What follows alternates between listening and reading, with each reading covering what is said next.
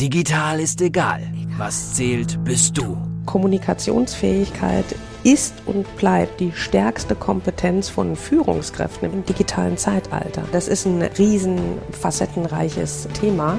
Barbara Liebermeister ist Autorin, Rednerin und Expertin für Digital Leadership. Sie rückt individuelle Stärken in den Mittelpunkt und setzt auf die Marke Mensch. Barbara Liebermeister geht die Herausforderung der Führungskräfte im digitalen Zeitalter an als Leiterin des Instituts für Führungskultur, als Wirtschaftswissenschaftlerin, als Mensch. Letzten Endes steht über allem die Beziehung zwischen Menschen. Digital ist egal. Was zählt, bist du. Herzlich willkommen, liebe Hörerinnen und liebe Hörer. Ich sitze heute Abend hier mit Nathalie Salibian Walz in Frankfurt in einer Anwaltskanzlei und zwar genau die von Natalie und äh, ich möchte euch sagen, mit welchem Satz sie vorhin gestartet ist. Die Hälfte meiner Zeit besteht aus Technik und die andere Hälfte aus Recht. Wie großartig ist das denn von einer Juristin? Hallo ja. Nathalie. Hallo, guten Abend. Darf man guten Abend sagen? Wir sagen einfach guten Abend, auch wenn die Leute jetzt morgens das Ding hören. Ja, wir sind nämlich egal. jetzt ja abends.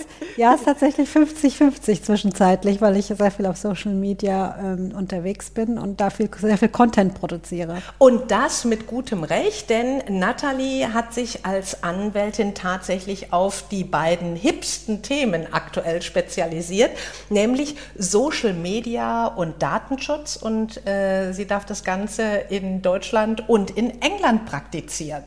Ich bin Solicitor, englischer Solicitor, berate allerdings hier in Deutschland nach, dann eben nach englischem Recht beziehungsweise auf Englisch. Ja. ja, du hast in London auch studiert, hast dort gearbeitet, hast zuerst für große Wirtschaftskanzleien wie Linklaters oder Ashers in London gearbeitet, dann auch für Ashers in Frankfurt. Ne, in Frankfurt auch, ja. Bevor du dich 2009 mit eigener Kanzlei selbstständig gemacht hast und zwei Kinder von 22 und 20 Jahren hast du auch noch.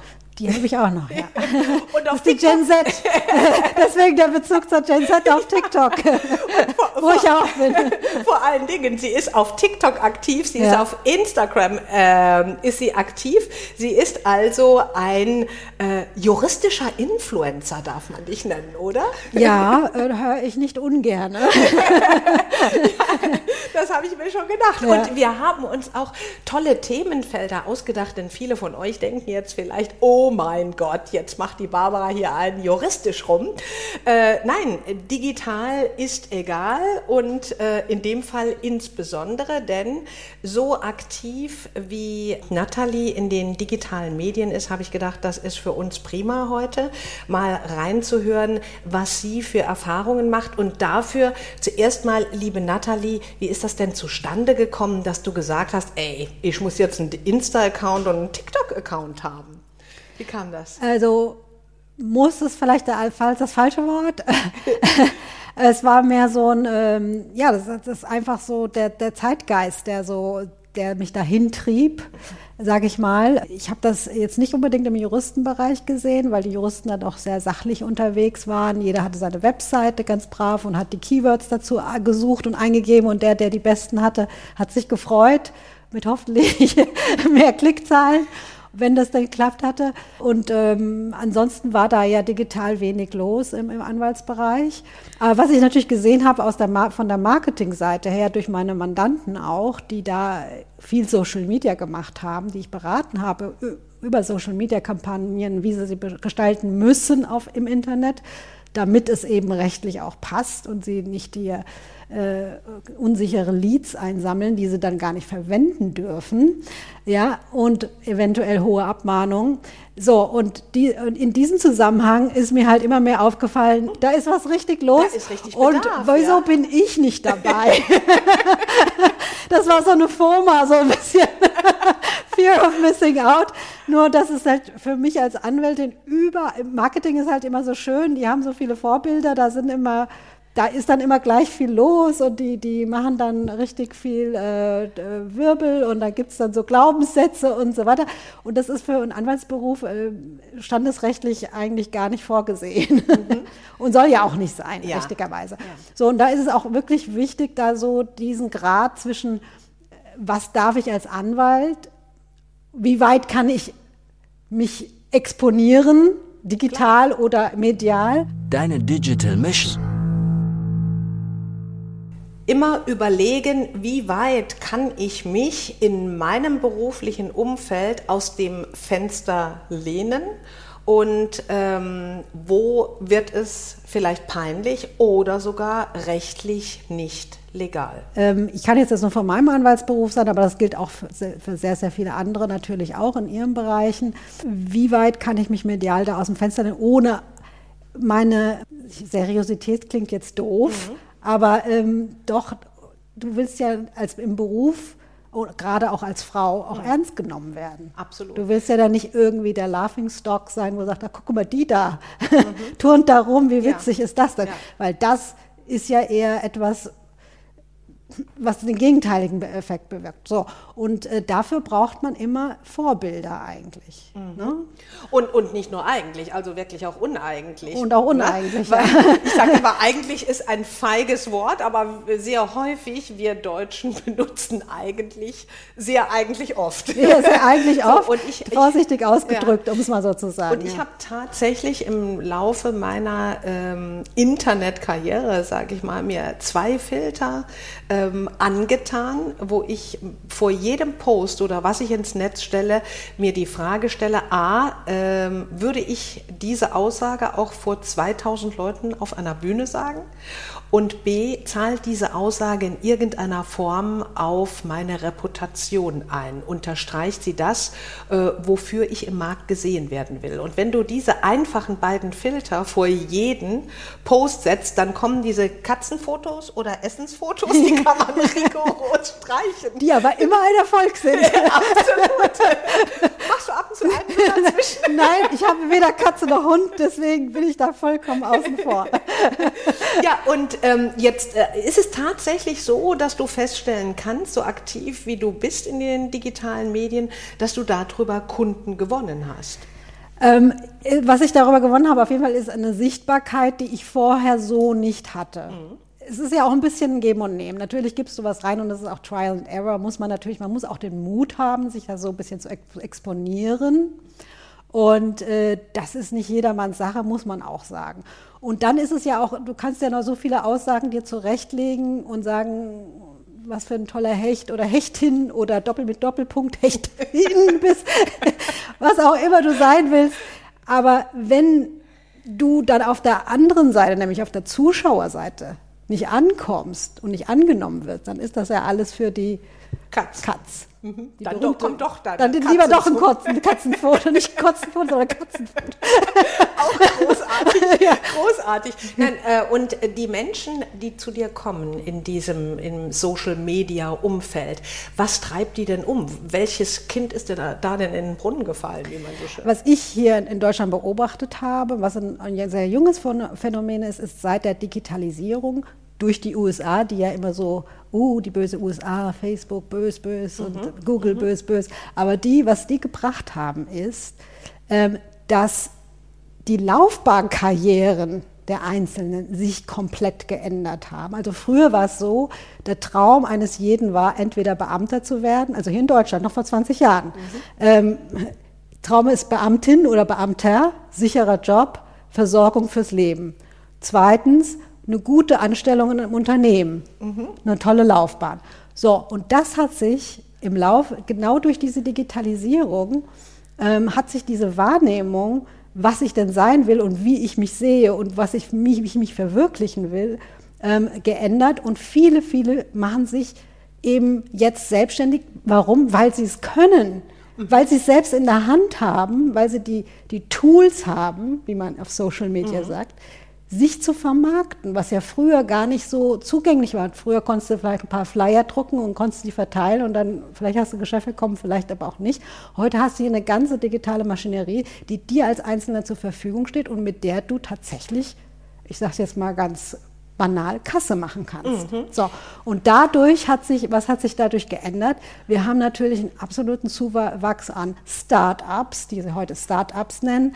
Aber das sind natürlich sehr viele Selbstständige, die einfach sagen, ich habe da eine Geschäftsidee, ich habe keine Lust, wie mein Vater, da die Laufbahn zu machen. Am Ende bin ich krank und äh, muss mich ins Bett legen und äh, habe nichts vom Leben gehabt, mhm. sondern ich habe das, ich will, ich will machen, ich will tun. Und die Möglichkeiten sind, sind sowohl in der Finanzierung da, dass es sowas wie Crowdfunding gibt, dass es sowas wie Investment gibt auf der einen Seite, ja, die sagen, okay, das ist ein tolles Projekt, das ist eine Idee, die unterstütze ich. Ähm, und äh, das einmal die finanziellen Mittel locker gemacht und auf der anderen Seite eben auch diese Tools in Social Media, diese Vermarktung in deiner Hand liegt, wie du dich aufstellst, wie du Leute erreichen kannst, wie du Communities aufbauen mhm. kannst, war ja vorher überhaupt nicht möglich. Klar. Also die Community, die du hattest, war deine Nachbarschaft, aber die hat dich gegrüßt und ist dann... Ja. Oder eine, eine Adressliste, eine Adressliste hattest du. Oder eine Adressliste hattest du und dann hast du, die Flyer kriegt man ja heute noch, aber mhm. die landen wenn wir ganz ehrlich sind, wo landen die? Ja. Beim Altpapier, mhm. ja. Also, das ist also viel effizienter geworden und das hat ähm, jetzt der Schluss, warum ich das gemacht habe, weil das eben die Entwicklung auch war und weil ich das auch in meiner Praxis gesehen habe, ja. Nicht nur die Großen äh, machen Werbekampagnen und nehmen sich Influencer und brauchen da Lizenzverträge, die ich gemacht habe und die ich mit denen ausgehandelt habe, sondern auch die kleineren kommen, drängen in das Geschäft. Nur, dass die dann immer gesagt haben, ja, das, was für mich zählt, ist das Marketing. Mhm. Klar. So, ja. ich muss jetzt erstmal Geld verdienen. Mhm. Ist ja auch richtig. Mhm. Aber was passierte dann? Die sind dann, haben eine Webseite geschaltet, haben ihre Apps gemacht, haben äh, Leads eingesammelt, etc. Aber natürlich nicht beachtet, dass es Datenschutz gibt. dass es Datenschutz gibt, dass es Gesetze gibt, Wettbewerbsrecht ja. vor allen Dingen gibt. Mhm. Und in dem Moment, und jeder dachte natürlich so, oh, ich bin der kleine Selbstständige von nebenan, mir kann, da, kann, da hat doch jeder Mitleid. Ja. Nee, in dem Moment, egal wie viel, in dem Moment, wo du ein Euro verdienst und selbstständig sagst, und ich bin hier der, und du sagst ja immer, fake it until you make it. Ja. Niemand geht hin und sagt, ich verdiene nur ein Euro. Mhm. Jeder geht hin und sagt, hier, ich bin der Große von so Zampano, und so. Ja. ich bin der große Zampano von so und so. Und, you know, kauf bei mir ein, da bekommst du, da bist du richtig. So, und in dem Moment bin ich natürlich, unterliege ich den Gesetzen wie jedes Unternehmen auch. Mhm. Natürlich haben die Großen, die ganz Großen haben ihre Rechtsabteilung, die das für sie Compliance, das ist nämlich ja, Stichwort ja. Compliance. Mhm. So, die Compliance ist, wir nennen das Compliance, nur jeder Selbstständige, wenn ich Compliance sage, sagt, was ist das denn? Ja, ja, ja. Kenne ich nicht, sind, will ich nicht. Halt eben die rechtlichen Voraussetzungen. Ja, das sind die, die rechtlichen Voraussetzungen und die sind mhm. wirklich regelmäßig. Mhm. Also ich, das ist jetzt ungelogen, regelmäßig ins offene Messer gelaufen und die ersten, die das abgemahnt haben, sind Verbraucherschutzvereine, noch nicht mal die Wettbewerbsvereine, aber die kommen dann natürlich dann auch noch zum Zug, wenn es richtig drastisch mhm. wird auf der Webseite. Mhm. Und ähm, sind dann konfrontiert mit Forderungen, teilweise von 25.000 Euro. So viel verdienen die teilweise am ersten Jahr noch gar nicht. Ja. Ja. Was schießt da so ein Verbraucherschutzverein raus oder jemand, ein Kläger? Wegen was beschwert er sich? Weil seine Adresse verwendet worden ist und er kriegt jetzt ein Newsletter von einem äh, Pseudo-Influencer? oder? Wenn die, wenn ja. die Leads, äh, wenn jetzt eine, zum Beispiel, das ist ja dieses Double Opt-in-Verfahren, mhm. das, was du einhalten musst, wenn das jetzt, äh, man, natürlich hat man Kundenlisten, vielleicht hat der eine nicht das Double Opt-in gemacht, vielleicht hat er, ist er aber irgendwie auf der Liste gelandet und kriegt dann trotzdem die ganzen Sachen eingeholt mhm. und beschwert sich. Das könnte zum Beispiel eine Sache sein, sicherlich. Mhm. Ähm, das ist sozusagen ein ziemlicher großer Fauxpas sogar. Ähm, es kommen natürlich aber auch so ganz einfache Sachen wie Standards Impressum auf der Webseite. Ja, da sagen dann viele, oh, ich will aber trotzdem nicht, dass mich gestalkt werde. ich will nicht, ich will, ich will, ich will Geld verdienen, Millionär, siebenstellig, achtstellig, aber ich will nicht meine Adresse preisgeben. Okay. Ja. ja. Und das ist so das Argument gewesen. Und dann haben sehr, sehr viele sogar geschrieben auf ihrer Webseite, ja, die Adresse kriegst du, wenn du mich anrufst. Okay. das war dann ein kleiner Fauxpas, der groß ausartet. Und natürlich, wenn der, wenn der Kunde dich anruft mit Beschwerden, dann kriegst du die Adresse wahrscheinlich erst recht nicht. Ich verstehe.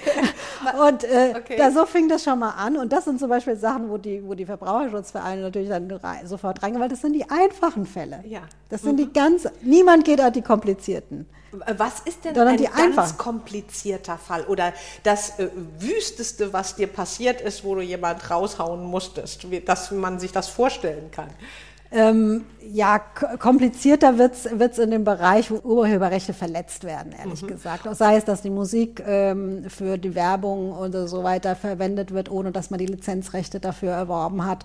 Sei es, äh, dass man ähm, ähm, Werbung im, im Werbebereich. Mhm. Ne? Also die hatten wir ja die Influencer-Wellen, äh, mhm. die sind ja auch schon ziemlich bekannt, was ja letztlich dieses Influencer-Gesetz auch, das hat zwar sechs Jahre gebraucht, bis es endlich drin war, aber das, was es auch irgendwie äh, bewirkt hat, dass die haben, die sind munter dahergegangen und haben gesagt, ja, äh, kauf doch Chanel, kauf doch Gucci, ja. mach doch alles, was du willst. Ja. Und haben sich dann sogar sponsern lassen. Die haben dann irgendwie, jeder Post war 100% gesponsert, aber nie mit Werbung gekennzeichnet. Das war immer die Freundin von nebenan. Und das hat natürlich äh, brutale äh, Sachen gegeben. Teilweise ist es aber auch so, dass die das wie einen Blog führen. Also da gab es auch schon wirklich ganz krasse Fälle, wo wirklich so eigentlich Blog geführt werden, aber da wo dann auch abgemahnt worden sind, dass sie das ähm, dass sie hier ähm, alles mit Werbung kennzeichnen müssten und so weiter. Also da mussten wir, da, da mussten wir schon viel dagegen halten. Ähm, was, was auch noch immer ganz krasse Fälle sind, sind dann auch so, so ähm, ja, Sachen, wo Nachforderungen dann noch, noch bestehen, ja, von, von auch Kunden, die, wo, man, wo man dann Lizenzverträge macht und dann habe ich gesagt, okay, du kriegst für das Sponsoring jetzt von, von, der anderen Seite, also jetzt bin ich auf der Unternehmensseite, wenn ich tätig bin, da habe ich auch schon oft Verträge gemacht. Da haben wir gesagt, okay, du machst, du bist Influencer, du machst für uns Werbung, mhm. ne? kriegst ein Auto gestellt für zwei Jahre und ein Salär von XYZ. Und dann ist der Vertrag abgelaufen und dann kommt dann so eine Nachforderung, ach naja, ihr habt mir doch versprochen, dass ich das Auto für 0 Euro behalten darf. Okay. Und das, wir reden hier von einer Luxuslimousine. ja. Okay, so. so äh, und ja, so, das, okay. das ging dann wirklich bis zu dem Vorstand hoch. Rechtlich war es abgesichert von mir. Ich hatte den Vertrag äh, dicht gemacht. Aber da, da, ging das bis zum Vorstand dann hoch, wie man sich unternehmerisch entscheidet, mhm. weil man den Influencer vielleicht behalten will, vielleicht man andere Werbekampagnen noch ähm, noch verwenden will. Also solche Sachen passieren dann halt auch. Ja, ja.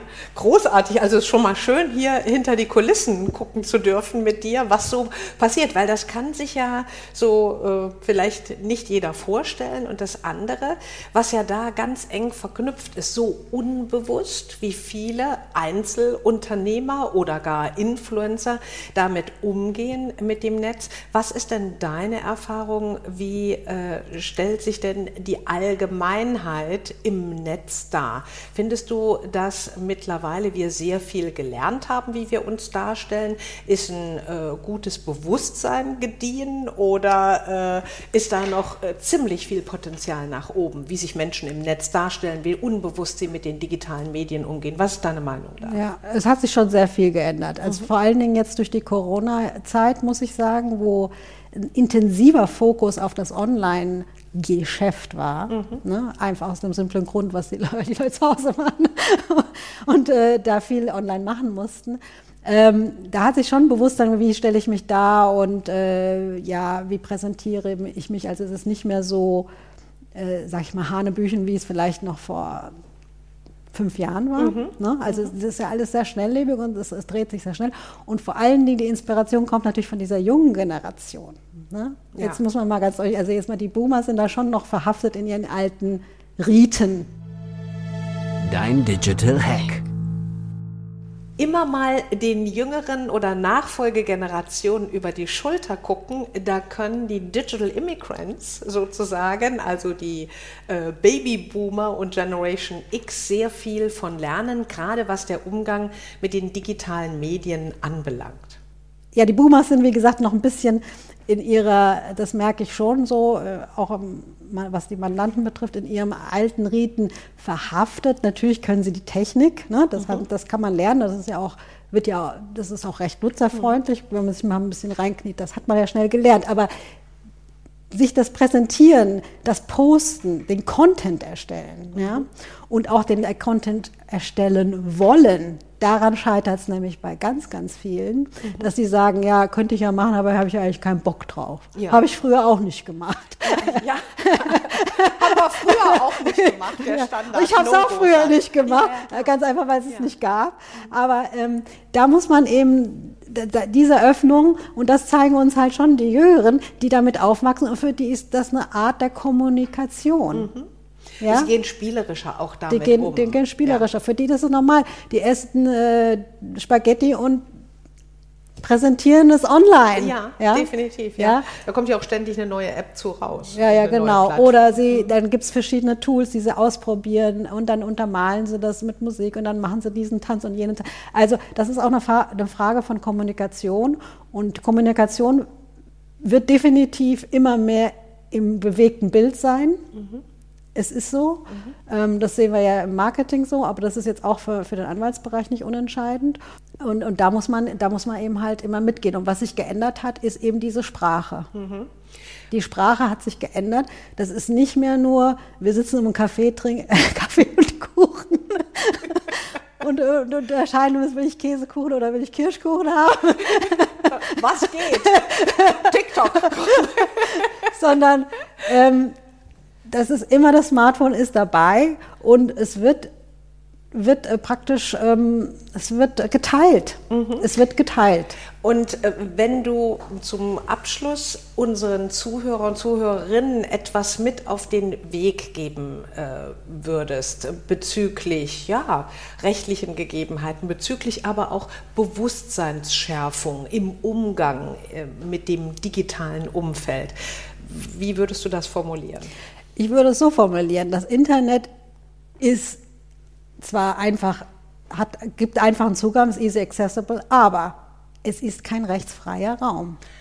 Es ist kein rechtsfreier Raum. Ja. Und, Und das, das, ist das, was viele, ja. gerade die Gen Z auch, wo sie einfach unbeschwert, die kommen aus der Schule und sagen, ach, naja, lustig geht das Leben weiter. Nein, es ist kein rechtsfreier Raum und Dinge passieren, ob das im Persönlichkeitsrecht ist, ob das äh, Beleidigung, Schützer, etc. sein kann ähm, und äh, ob das in, in deiner Unternehmensbereich äh, sein kann, was dein Geschäft betrifft.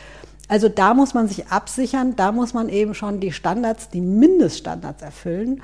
Und ähm, das sollte man auch so erfüllen, dass das den rechtlichen Anforderungen entspricht. Und das Leben ist ja viel zu kurz, um alle rechtlichen Anforderungen selbst zu erfüllen. deswegen gibt man ja nicht.